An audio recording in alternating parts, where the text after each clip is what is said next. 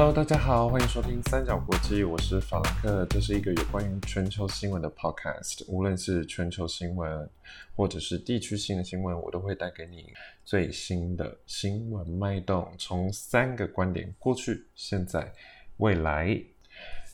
第一集想带你们了解泰国越来越火热的话题——学生抗议。我觉得一从以前到现在，政变是嗯。其中一个原因，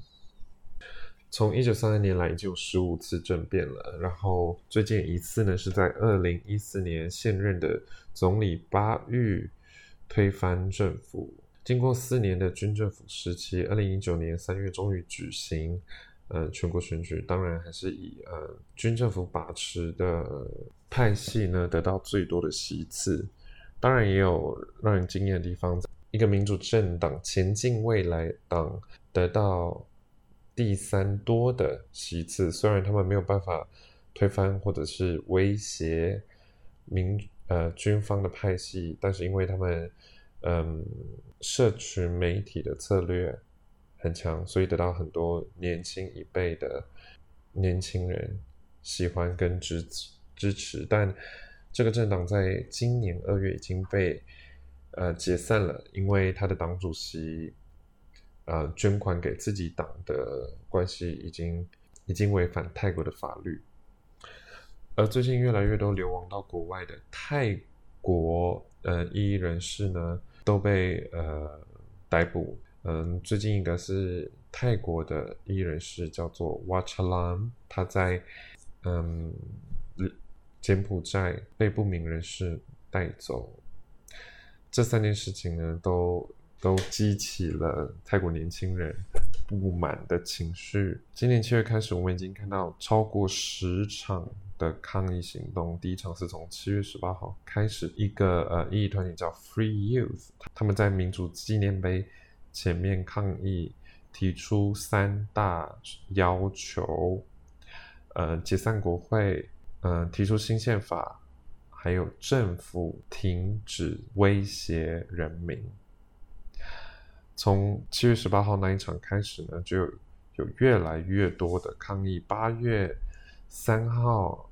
一个人权律师 anon，，呃，在呃一场集会游行上面用了《哈利波特》的呃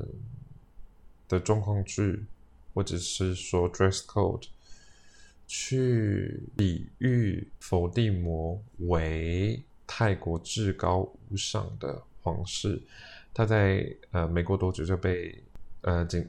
警察逮捕。可是呢，嗯，我觉得泰国年轻人真的是非常厉害，他们用推特，推特在泰国是呃非常嗯。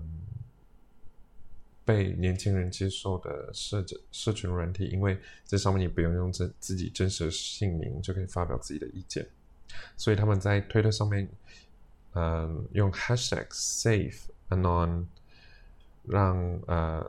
年轻人或者是说年轻的一辈的人知道说，就算 anon 被带走了，被警察带走了，他在呃警察局里面的待遇是如何？在八月十号。另外一个非常重要的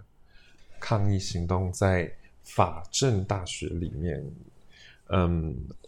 当天晚上，呃，主办方还有其中一位嗯学生运动人士叫帕努塞亚，在舞台上提出十点改革皇皇室的嗯权利，这个声明一出来呢，就。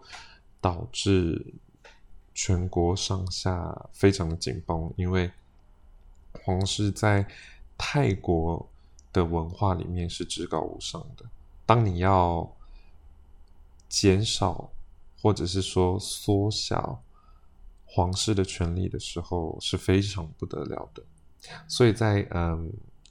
活动结束的隔天凌晨，有其他学生看到哦。警察的车已经停在帕努萨亚的宿舍附近，所以大家又在推特上面 hashtag save 帕努萨亚。幸好他当天没有被呃逮捕。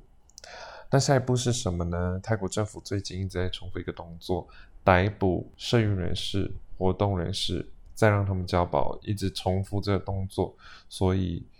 让呃年轻人觉得，哎，政府到底在搞什么？还有第二个是，呃，泰国政府强迫脸书关掉一个嗯现呃脸书的团体，然后上面这个团体已经当时超过五十万人加入那个团体，是在挖苦或者是批评皇室，尤其是拉玛十世，所以嗯这个举动让年轻人觉得说。嗯，泰国政府是不是要把手伸进脸书或者是说线上社群的嗯活动了呢？